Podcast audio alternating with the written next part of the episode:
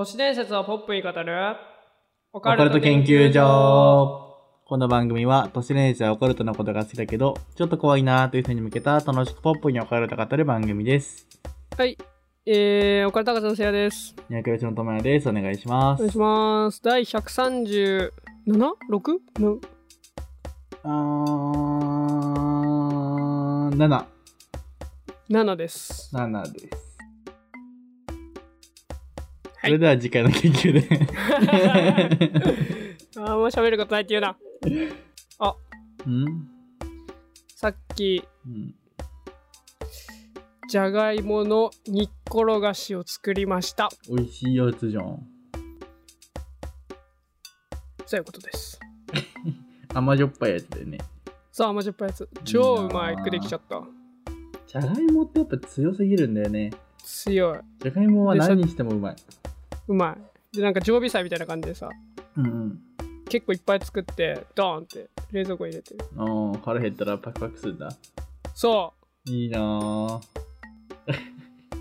その顔。う ラジオでドヤドヤが落ちないでほしい。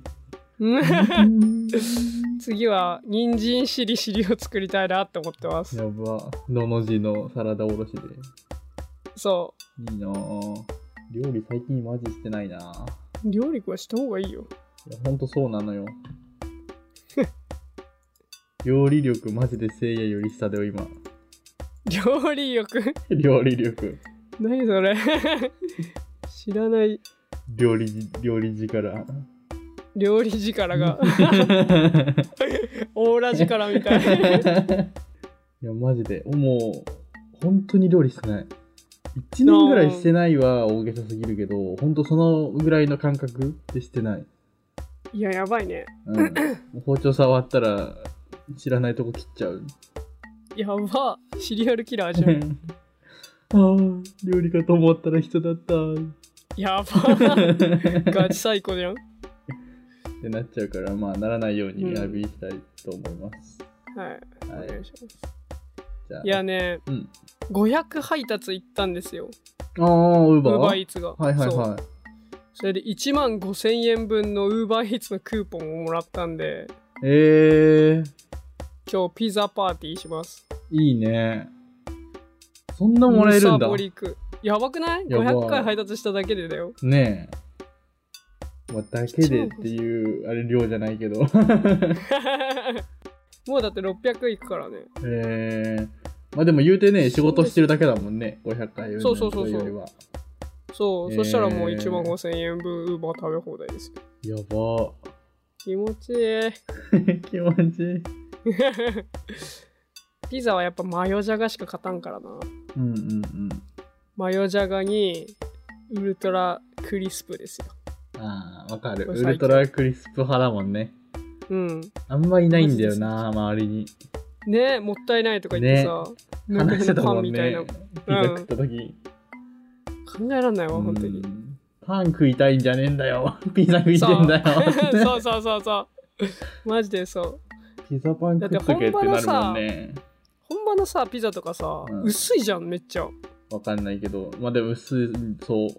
なんかちゃんとしたところさ薄くない？絶対ちゃんとしたとこ食いったらちゃんとしたところであんまピザ食わないかもしれない。サイゼリア、サイゼリアとか。サイゼリアパンじゃんだって パンだよね。なんかさ薄いのがさうん。ピピザだもんえー、そう、うちんちの近くにさ、うん土日しかやってないピザ屋さんがあってさ、うんお持ち帰り専用で。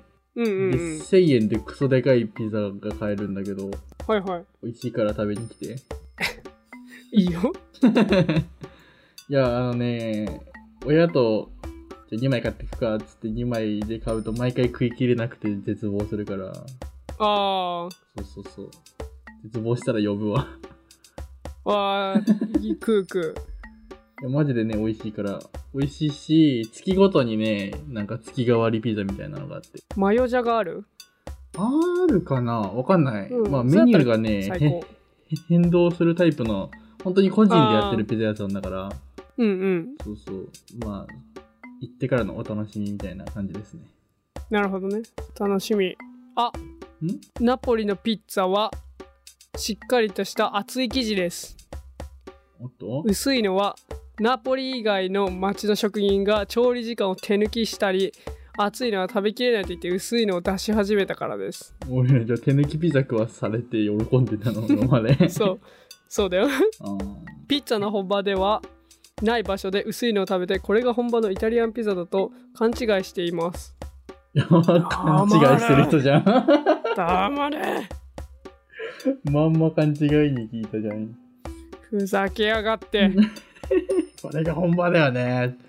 熱いのは本場じゃないよ って。熱いのはパンだよパンねコンビニでピザパン買えばいいもんね。なめやがってナポリタイプえーっとねクリスピータイプはイタリアのローマで誕生日本でもファンが多いうんそうよ美味しいもんね。うんはいということで薄いのは本場じゃないらしいですうん。ありえない。ありえないわじゃあ、お便り読んでいきますか。はいはい、それではお便り読んでいきます。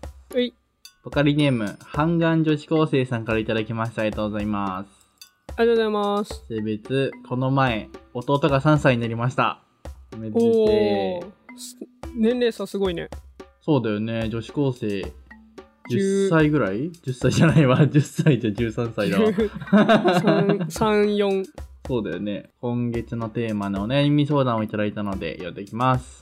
はいお久しぶりです。半眼女子高生です。お久しぶりおです。久しぶりですえー重い相談をさせていただきます。私は1年以上前から好きな人がいます。しばらくは付き合いたいって感じではなかったのですが、向こうが失恋した時に相談に乗ったりしていたら、流れで2人で会うようになって、そこからなんやかんやあって、数ヶ月前に付き合いました。しかし、付き合ってみて分かったのですが、彼は人としては素敵な人だけど、彼氏としては最悪なんです。ここでは長くなってしまうので言いませんが、とにかく辛いことの多い期間でした。それでもやっぱり人として彼のことが好きで耐えきれなくなって喧嘩することもありましたが、ここ数ヶ月いろいろ我慢しながらそれなりに楽しく過ごしてきました。しかし2週間ほど前、たまたま週に3つ模試が入ったり、英検があったりと忙しく、10日ほど話せない期間がありました。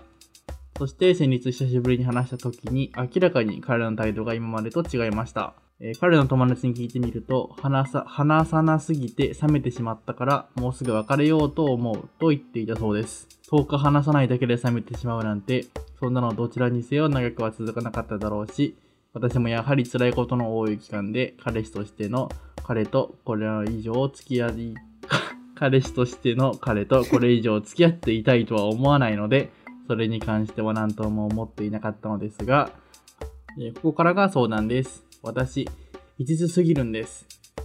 彼には本当に全女子に非難されてもおかしくないようなことをされたし、別れることには全く抵抗がないのに、それでもまだ好きだと思ってしまいます。友達にあんなやつのどこが好きなの？と聞かれても、何も答えることができないくせにまだ好きなんです。なので、好きだけど別れたい、みたいな意味わからんことになっていて、本当に何も手につきません。私もこの、私はこの後どうするべきでしょうか抽象的な質問ですみません。彼を忘れる方法でも気分転換する方法でも何でもいいので答えていただけると嬉しいです。だいぶ削ったのですがめちゃくちゃ長くなってしまいました。すみません。これからも応援しています。以上です。はいということでうん。恋愛相談ですまたまたねえ、多いね。うんいやー難しいね。人として好きだけど彼氏としてなんかねそこが分かれてるのが俺と的によくわかんないんだけどねあ、そう？うんうーん。あるんじゃないのかな？うーんなんだろう。優しいけど、誰でも優しくてとか、わかんない。なんかど、どんなことをされてきたのかもわかんないから、あれだけど。なあ多分彼氏として最悪だったんだ人としてあんまり良くないと思うーん。なんだろうな。まあ、そうだよね。最悪レベルだもんね。ううんうーん。まあでも気持ちはわかるな、僕は。あそううん。忘れるね。友也的にはどうすれば一番いいですか？は僕も忘れられないタイプなので、いはい 重く重く引きずっちゃうので、もう本当に僕の場合は、うんまあ、とりあえず気分転換だったら友達と遊んだりとか、それこそセアと遊んだりとか、めっちゃしてたじゃん、別れた後。うんあんな感じで無理やり気分を上げていくか、うんまあ、あとはもう本当に時の流れに任せるしかないと思うな。なるほど結ね局、いくら楽しいことしても帰ってきた後に、はぁってなるし、はいはいし、なんだろう。言うのは簡単だけど、まあ、新しい恋をするしかないのかなって思う。なるほど。か、もうず、な、何年も経てば忘れるかなって思うけど、何何年経ってもふと来ることはあるから、うん。うん。なんか何、年経ってもあんの？あるね、僕は。なんか、ふとしたタイミングで、うん。パッて思い出すことがあって、おー。うん。あーって、なんか、なんかちょっと嫌な気持ちになる。悲しい気持ちになる。嫌な気持ちではないけど、なんか、マジか。はーってなる。でも本当に何も手につきませんって。うん。わかる？わかる。いや、わかるわかる。酒やな。こっちはしこません？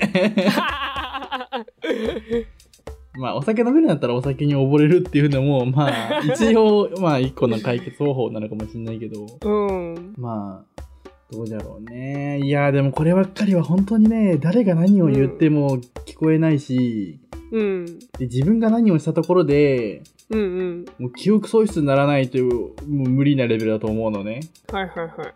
僕と同じだったら。うん。うーんもう本当に頑張るしかないかなっていう気持ち的にうんって。思います。あとは、うんはい結局自分の恋愛だから、うん。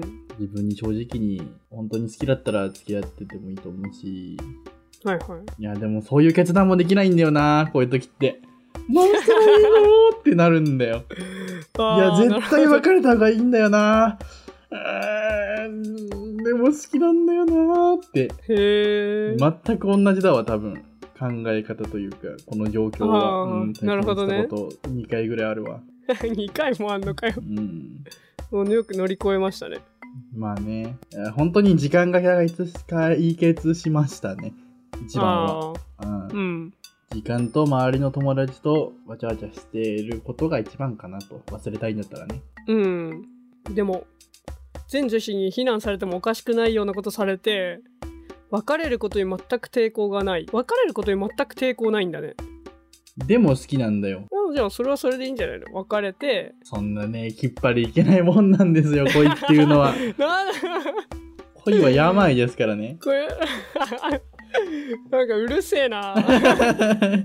いやーでもそうなんだと思うよ。僕も、だって僕も同じ状況だったじゃん、あの時。もうみんなからやばいよ、あいつって。うん。で、僕自身もやばいな、こいつって思ってても、うん。もうやっぱちょっと好きだったし、うん。そんな感じよ。だから別れる子に決断はできたじゃん、僕もあの時は。うんうん。でもまあ若干は引きずってたし、ああ。まあ特殊なケースだったっていうのもあるかもしれないけど、あの時僕が。はいはいはけど、多分同じような感じだと思うよ、気持ち的には。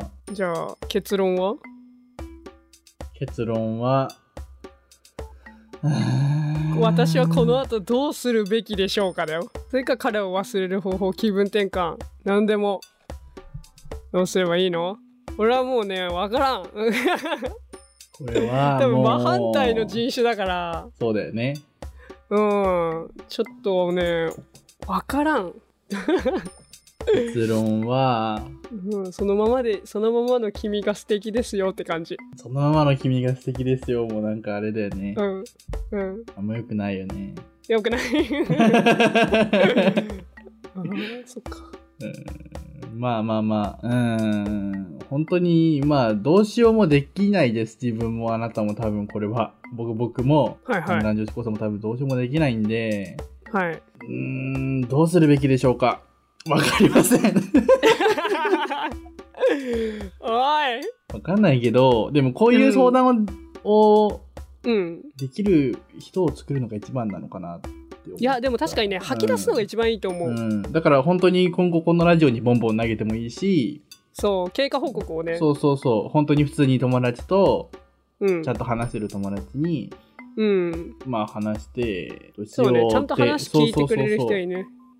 っていうのが一番かな。それでまあ、ね。ちょっとずつ、その友達とかと仲良くワイワイしていくことで、少しは忘れるんじゃないかなと思いますが、はい。いかがでしょうか？いいと思います。さすが。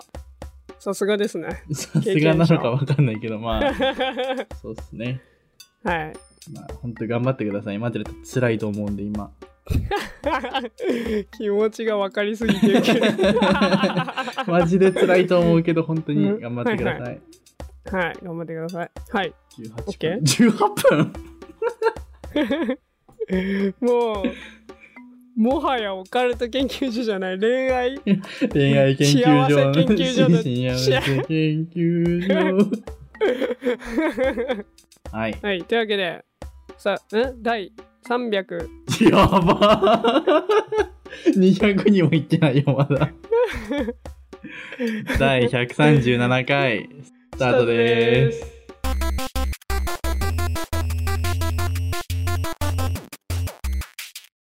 はいそれでは本編のお便りを読んでいきます、えーはい。アリピー博士せせせさんからいただきました。ありがとうございます。ありがとうございます。えーとこちら解列してほしい都市伝説をいただいたんですけどもはいえーとですね、内容が犬鳴村のことがやりついてほしいですってことでした。ただ、あの、これは123回かな？はい。えー、1、2、3、そう。で、旧犬鳴トンネルの謎っていうところで、ある程度は解説しているので、こちらを聞いてみてください。はい ありがとうございます、多分これが投稿される前にいただいたおあのお便りなんで、うんうん、そちらを聞いてもらえればなと思います。はいはい、ということで次いきます。はい、えー、ポカリネーム、トはいーノでいいのかな、これ。うんトーノのカッパさんからいただきました。ありがとうございます。ありがとうございますこちらも解説してほしいと戦争をいただいたので読んでいきます。はいえーこんにちは。こんにちは。こんにちはえーは初のお便りさせていただきました。ありがとうございます。ありがとうございます、えー勉強しながら聞かせていただいております。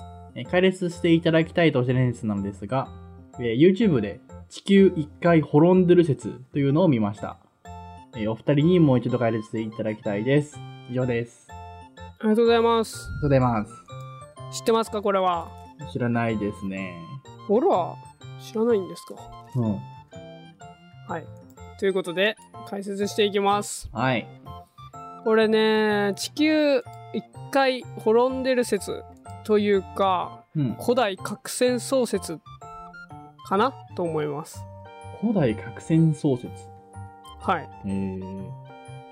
要するにうん。有史以前にまあこの近代人僕たちが知らないような、まあ、超古代文明が栄えていて、うん。まあ、その文明が核戦争によって滅亡したよねっていう説ですうんうん、うん。簡単に言えばはいはいはい。っていうものですねこれは知ってますか？わかんない。まずそもそも世界四大文明っていうのはわかるかな？まあ人類の一番最初の文明と言われてる。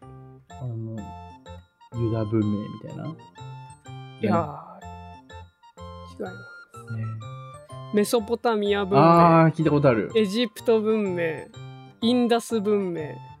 まあ中国過去黄河ね。黄河文明ですね。ん。もうこの川沿いですよ全部。はい。インダス川とかね。黄河とかねに栄えた、まあ、人類最初と言われてる、まあ、4つの文明ですね、うん。まあ、これより前にあったんじゃねってやつですはいはいはい。でまあこれが唱えられてる、まあ、根拠ですねうん。っていうのがまあいろいろあるわけですよ、うん。まあ、とりあえずこれは前提としてはそういう文明があってうん。で核戦争でそれが全部滅びたっていうのを前提にそこから考え始めた多分説ですうん。あ、その文明は地球が、今の地球がある前のお話ですっていうみたいな感じ？地球というか、文明が消えて、今がありますよはいはいみたいな。ああそうねというよりかはまあ、うん滅びた理由が核だよねっていうのがまず先行して多分考え方がね、はいはいはい。うん、っていうことです。うんでまあこの証拠の一つとして一個あるのが砂のガラス化現象ですね。砂のガラス化現象。そう砂がガラスに変化する温度って低くても820度らしいんですよ。あで砂の種類によってはそう1600度とかえー、かまどにぶち込むだけでダメなんだ、マイクラみたいに。マイクラとは違います。あの超軽い火じゃもうなりません。あんなボーボー燃えてるだけだもんね。そうなりません。さらに高温でが必要なだけじゃなくて、うん。まあ、急激な冷却もこう不可欠なわけですよガラスを作るにはああ、そうなんだ。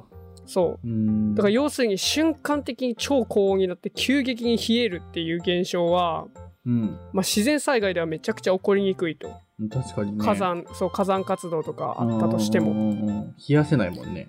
そうそうそう、うんだからこの砂のガラス化現象が起こっているところはこう核爆発が起こったのではないかということですね。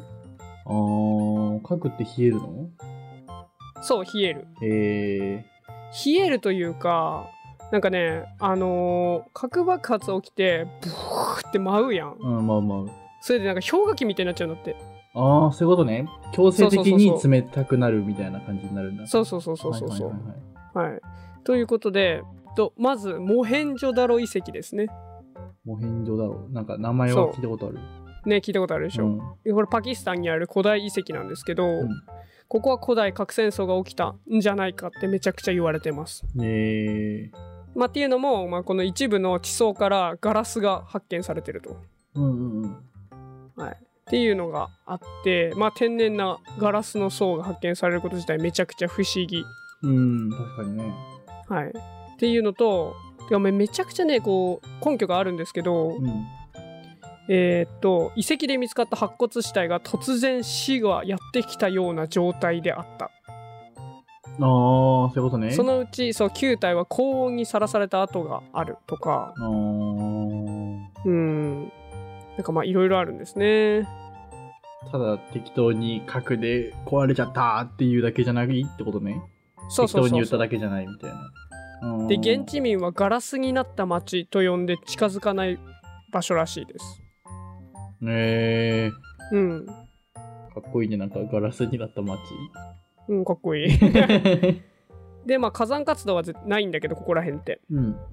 このように広範囲の砂が溶けてガラス化するという現象は自然界では全く見つかっておらず同様の風景は今のところ、えーと地表で核実験が行われた場砂漠でしか確認されていませんうーん。ということで。もうめちゃくちゃ。そうだね。うん。自然界でまだ見つかってなくて核実験が起きたところと全く同じような見た目になっちゃってるらしいですよ。もう核じゃんじゃあ。寄ってんじゃんね。ねえ、それはそうだわ、うん。そうなっちゃうね。うん。っていうのがあったり。でえっ、とこれどこだっかな？インドだ。インドでうん。なんかその昔話古典なのかな？うん女児史っていうのがあってうん。うん。まあ歴史的な事件英雄の自責神話などを題材にまあその物語を書いたみたいなうんすげえ昔の本があるんですけどインドのねうん。そこに書かれてた内容がめちゃくちゃ核爆発を想像させるような内容だとうん。いうことらしいんですねはいはいはい。まず1個太陽が1万個集まった光り輝く柱もうなんかぽいね。核爆うん発池のっぽい。うん、池の水が蒸発、まあ、これこれが太陽が1万個っていうのが、まあ、めちゃくちゃ、まあ、火の玉ですねあの核の。で、えー、と水が蒸発猛火に焼かれた木々のように倒れる戦士たちやけどで逃げ惑う、えー、象灰に灰と化す住民これがまあバーッとこう熱線が来てる状態ですね。うん。で恐ろしい風うなる雲揺れ動く太陽これ衝撃波らしいです。うん。で方向感覚を見失うほどの暗い闇これが衝撃波で舞い上がる、まあ、土ぼこりとかうん。で極めつけがこう髪の毛や爪が抜け落ちた死体毒された植物鎧を脱ぎ捨てて体を水で洗う生存者たちこれがまあ放射能汚染。を意味してるんじゃないかはいはいはい。でめちゃめちゃ記述が具体的で、まあ、その広島の被害とめちゃくちゃ酷似しててうん。とても想像だけで書いたとは思えないよねっていうのが、まあ、肯定論者の主張です。確かにね。はい、というねまあこういういろいろな理由があって古代戦争説核戦争説っていうのがあるんじゃねえの？というお話ですね。うん。はい、素人目というか、素人で聞いただけでも、ぽうんぽいなって思うわ、それは。そうねうん。まあでも否定する人たちから言えばう、ん。うん、その核が起きたら核の冬っていうのがあって、うん。まあ、地球上は塵でこう覆われて核戦争が多発するとねうん。太陽光が遮断されるわけですよ。うん。そうするとまあ氷河期みたいになって生物が全滅するらしいんですよね。うん。で全滅したんだったら俺たち生きてないやん。というあ あ。のがまあ古代核戦争説はないよっていうような主張ですね。うん。っていうものがございます。まあ、そっか。わかんない。と いうこちらがまあ古代核戦争説でございました。うん。まあ一回滅んでるってことですね要するに核で。はい、ということで研究結果発表お願いします。はい。えーと、研究結果は、はい。一回地球は滅んでます。確定？確定ですね、もうこれは。おーまあ、その、納得せざるを得ないなって、うん肯定派のいはいはいはいあれに、なるほとかそ。の歴史的なあれで。うんで、まあ僕らは、その核のエリア以外のとこにいた人が栄えてできたんじゃないののかなって勝手に思った。完全に全、全地球上そうなったっていうんだったらわかんないけど、はいはいはい。その文明だけで戦うってるんだったら、文明外のところにいた何か、そういう生物から人になったんじゃないのみたいな。ああ、いいえ、いいですね。わかんないけどね。なんか、そんその方がありえそうだなって思った。はいはい。めっちゃオカルト研究所っぽいね。ねえ。やっとまともな研究結果言えた感じするわ。うんね130何回にして初め やったー。はまあ、そう思いました、僕は。い、はいうんいいいい研究結果でした。よかったです。はい。はい、ということで第137回でございました。はい。いやでもね、今回のね、ちょっと相談をやって、うん。いや、その、俺も恋愛相談されて、うん。ともやと俺の恋愛相談の受け方の違いに、うん。すごい差を感じた。まあ、僕とせいやは顕著には反対だからね。うん。でその俺も恋愛相談された時にさ、うん。もう本当にただ、本当にただただ客観的にうん。あった事実と、の整理と、うん。論理的にね。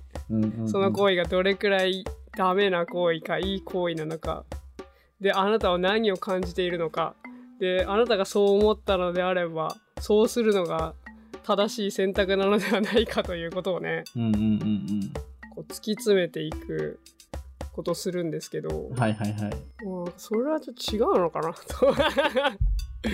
ああ、どうなんだろう、ね、辛いよねっていう、この、これがな大事なのかなっていう感じがしますね。はい確かに、せいやは、その、本当に今あることをもう一回整理して考えてみてみっていう方だもんね。そう。うん僕はどっちかというとカウンセリングみたいな。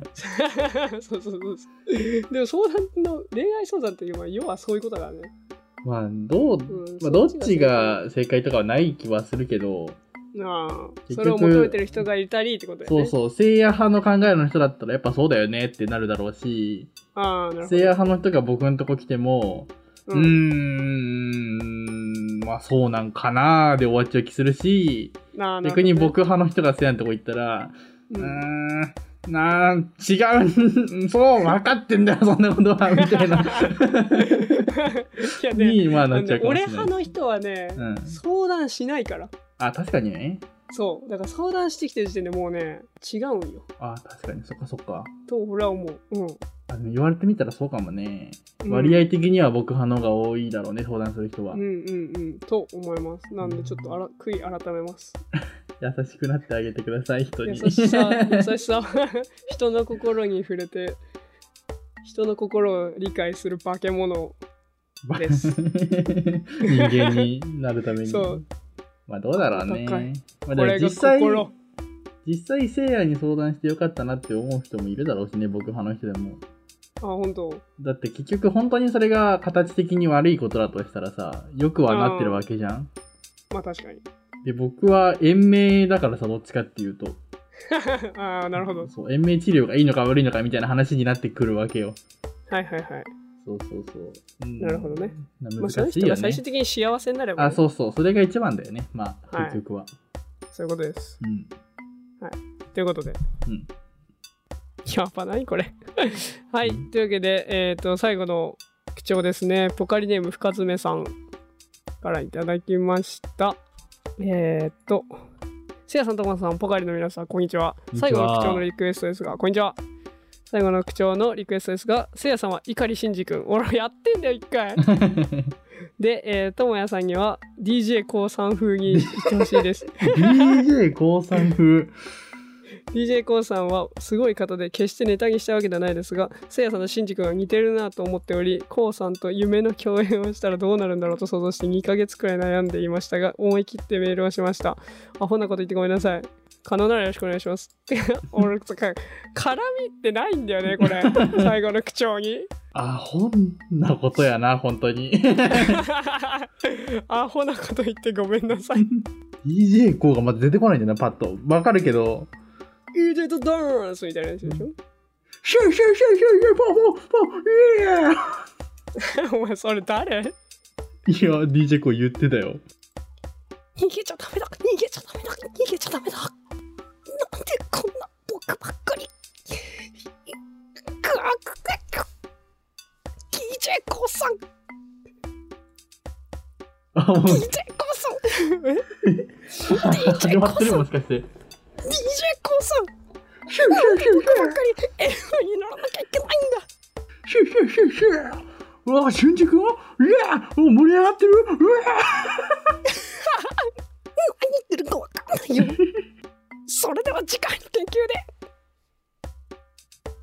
あ、待って、もう終わったのこれ。え終わったよ。だってやりとりしたじゃん。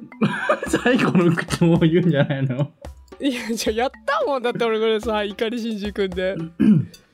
あそういうことね。うん。全然聞いてなかったわ、もう DJ コーの動画見てて。なんで僕ばっかり今やらなきゃいけないんだ。今月のテーマは何ですか？DJ コウさんシューシューシューシューシューシューあ DJ コールですえ今月のテーマは、お悩み相談ですおおそれでも全部言ってよこの放送は、ポッドキャスト並びに YouTube に配信しております。ポーカー券では毎月のズームでねポーカー券オフ会を開催しております。今月は、しんじ君、今月の日程はわかるかい知らないよそんなの知らん。今月は6月25日土曜日の9時からです。ツイッターにてお知らせや告知をしていますので、ぜひフォローをお待ちしております。公式概要欄をご覧ください。また公式サイトにて会議限定ボーナスエピソードを聞くことができる サポーターの方を募集していますので、応援よろしくお願いします。おおそれでは次回の研究で あれ？おいしょしょありがと